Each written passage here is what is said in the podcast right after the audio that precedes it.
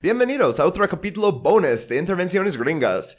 Es un podcast y tiene slides. Y si estás escuchando la vista previa de esto en el feed gratis, tal vez te estás preguntando, oigan, ¿cuándo van a sacar más capítulos normales? y bueno, a eso digo, seguimos de vacaciones, pero estamos sacando los capítulos bonus para los Patreons ahorita por compromiso. O sea, si ellos nos van a apoyar cada mes, les tenemos que dar estos cada mes. Ah, entonces, si los quieren escuchar completo, patreon.com, Intervenciones Gringas Podcast. Así puedes apoyar el show y escuchar los bonos. Ah, bueno, el eslogan del podcast que normalmente digo como al principio es uh, exploramos todos los bombardeos, invasiones y golpes de Estado que hizo Estados Unidos para construir su imperio. Pero este capítulo bonus hoy, uh, como básicamente todos que escribo yo hasta ahora, se trata de cómo Estados Unidos usa la fuerza dentro de sus propias fronteras. pero en maneras muy similares en el internacional, ¿no? Y con mismos personajes. Yeah. Uh, tal vez no somos tan diferentes, ¿verdad? hay, gente color café en todos lados, güey. Y mira cómo les tratan. Uh, bueno, este, uh, vamos a ver hoy entonces el levantamiento y masacre en el Centro Correccional de Attica. Centro Correccional es un nombre que lo pusieron para que suene mejor, es una cárcel. Eh, Attica, Nueva York, en septiembre de 1971. Uh, por los que no me conocen, yo soy Jeremy, mis pronombres son L o de them en inglés y mi copresentador. Y yo soy Bob y mis pronombres son él y Hidei y los quiero mucho. ah, muy bonito. Y, ok, en el primer slide que estamos viendo aquí uh, es una imagen del último día, que es la masacre, ¿no? Uh, el 13 de septiembre. Y eso es cuando las fuerzas del Estado que son este, policías locales, este, tropas estatales, uh, unas guardias nacionales, uh, entraron a la cárcel. Y esto es bajo la orden del gobernador en Nueva York. Vamos a hablar de él en un momento. Sí, ¿recuerdas que dije el levantamiento y luego una masacre? Pues la masacre, aunque es una cárcel, ¿no? O sea, hay asesinos, toda clase de criminales ahí. Uh, otra gente que ya está ahí básicamente porque el Estado quiere que esté ahí. Ah, hablamos de eso más al ratito, pero, uh, pero sí, o sea, piensas, ah, pues la gente adentro de ese lugar es muy violenta, ¿no? Pues mm, no, la masacre fue con todas esas fuerzas, ¿no? O sea, el levantamiento, eso fue para protestar las condiciones inhumanas en la cárcel. Y no estoy diciendo eso como para ser exagerado, inhumanas. Vamos a explorarlos. Uh, pero sí, quiero destacar la primera demanda que apareció uh, de los reclusos. Era aplicar la ley de salario mínimo del Estado de Nueva York a todas las instituciones estatales. Detener el trabajo esclavo. Wow. Y así uh, lo escribieron detener el trabajo esclavo en todo mayúsculas. Tuvieron muchas demandas sobre diferentes cosas, pero número uno era nos están explotando el labor, específicamente. Y, o sea, si conoces algo de la historia del sistema carcelaria de Gringolandia, pues el trabajo esclavo no te debería sorprender, ¿verdad? O sea... Ah. Ah. Sí, o sea, tiene sentido. Pues, ¿cómo, ¿cómo, empezaron las cárceles? ¿Cómo empezó la policía? Pues, jeje, es nada más perpetuar eso.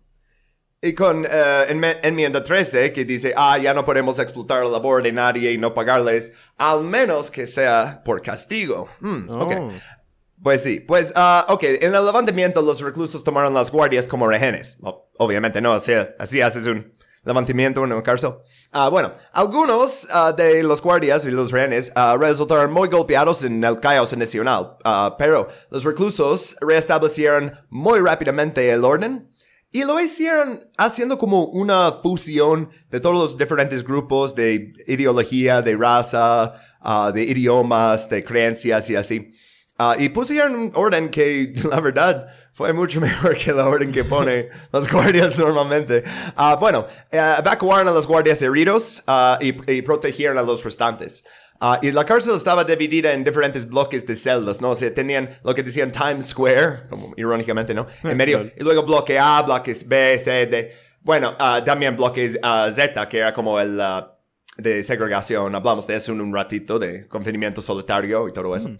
Ah, pero el, bloque D fue el donde como se produjo la, todo el levantamiento. Controlaron como la, básicamente como la mitad de la, la cárcel en eso. Uh, y este, por, de eso viene como la frase en inglés de D-Block, ¿no? Y Attica también ya volvió como una frase que gritan en medio de cosas como sin saber la historia. Ah, y pues viene de eso, ¿no? O sea, eso entró muchísimo a como la memoria colectiva de Estados Unidos, ¿no? Y bueno, ah, ya hablamos un poquito del levantamiento nomás en este intro, ¿no? Y pues la masacre, ok, pues el gobernador era alguien que se llamaba Nelson Rockefeller. Ah. ¿Suena familiar el nombre? ¿Es el que se comieron su hijo? Este, no, no. no, pero, ok, mira, no, no más el apellido de, de Rockefeller, ¿no? bueno, es que creo que el hijo de un exgobernador Rockefeller se lo comieron unos caníbales, güey, en unas islas. Güey, ¿qué? Güey, esa historia no sabía. sí, se llama Michael Rockefeller, por, eso, por eso pensé, güey, ¿cómo me sacas eso? Yo, ¿qué? ¿De dónde sacas? Y ahora. No. Ok, pues capítulo bonus futuro de... ok, uh, ok, bueno, Nelson Rockefeller era el nieto de John Rockefeller, el barón de petróleo, el hombre más rico en la historia de todos los Estados Unidos. Bueno, uh, ok, pues Nelson Rockefeller ordenó retomar Attica por la fuerza, y entonces las tropas estatales dispararon indiscriminadamente más de 2.000 cartuchos, mataron a 29 reclusos y a 10 rehenes. Entonces, al principio trataron de afirmar que, oh, los únicos rehenes que murieron habían sido asesinados por los reclusos, uh, que les habían desgollado, les habían cortado el, cuello. Y luego uh, todos morían por heridas de bala. Entonces, oh, uh, muy difícil de, ajá, muy difícil de vender esa historia porque ningún recluso tenía un arma, sí. Pero todo eso de la retoma de Arica sigue polémica porque hay gente que quería creer Ah, y vamos a ver que incluso el mismo presidente Nixon, que quería creer que, oh, los policías eran uh, muy heroicas, ¿no? Uh, ok, pues hablamos más del masacre en un minuto, pero quiero destacar que incluso para los conservadores que no ven a los reclusos como personas, bueno, ¿qué tal esos 10 guardias que son empleados del Estado? Están ahí haciendo su trabajo y luego mandan otros empleados del Estado a asesinarlos. ¿Cómo explicar eso? O sea, porque hay mucha gente que quiere enfocar, oh, pues tenían que tomar el control de esos uh, bestias o que les, quieren clasificar, ¿no? Pero eh, también masacraron a sus propios empleados, ¿no? Y algunos que salieron con varias heridas de bala, pero que sobrevivieron. Uh, bueno, en mi opinión, no hablando de los conservadores ya, Arica era una plantación de esclavos moderna. Y esa masacre habría sido lo habitual para un terrateniente sureño un siglo antes. Eso es lo que hacen. Tienen grupos muy grandes de hombres negros que trabajan básicamente sin pago, o sea, en este caso les daban les daban como 6 centavos la hora, ¿no? Y luego es, eh, eh, eh, les daban algo menos de sus ah, necesidades básicas que les daban en las plantaciones, yo creo, a veces. Es difícil decir en todos casos, pero... Ah, pero, o sea, si te das cuenta que gran parte de Estados Unidos está construida sobre violencia racista, esa historia no te sorprenda. O sea, es decepcionante que siga pasando en 1971 y cómo lo pintan después. Pero la brutalidad, eso solo es excepcional si lo ves como uh, una casualidad, algo fuera de serie, y no como un patrón durante 300 años.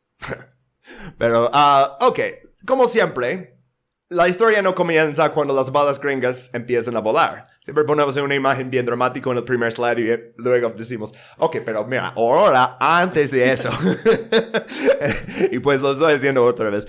Uh, pues entonces vamos a hablar uh, un poquito de Nueva York en los años 60 y 70 y el momento político que hizo posible eso.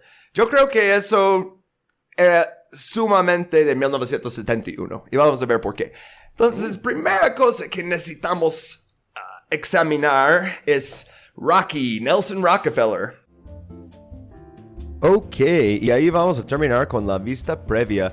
Este capítulo, por ser un capítulo bonus, le metí muchísimo investigación y trabajo. Y el capítulo terminó siendo como un poquito más que dos horas, uh, unos 19 slides. Uh, bueno, si quieren escucharlo completo y también tener acceso a todos nuestros capítulos bonus anteriores, pueden encontrarlos en patreon.com, Intervenciones Gringas Podcast. Hay diferentes niveles, puedes donar a un nivel bastante bajo y solo recibir un capítulo bonus al mes, o puedes donar a un nivel elevado y recibir tres capítulos bonus al mes. Yeah. Realmente yo quiero que mucha gente escuche ese capítulo porque estoy bastante orgulloso de cómo quedó. Pero también necesito comer. Entonces, patreon.com, Intervenciones Gringas Podcast. Ahí nos vemos, panda. Bye.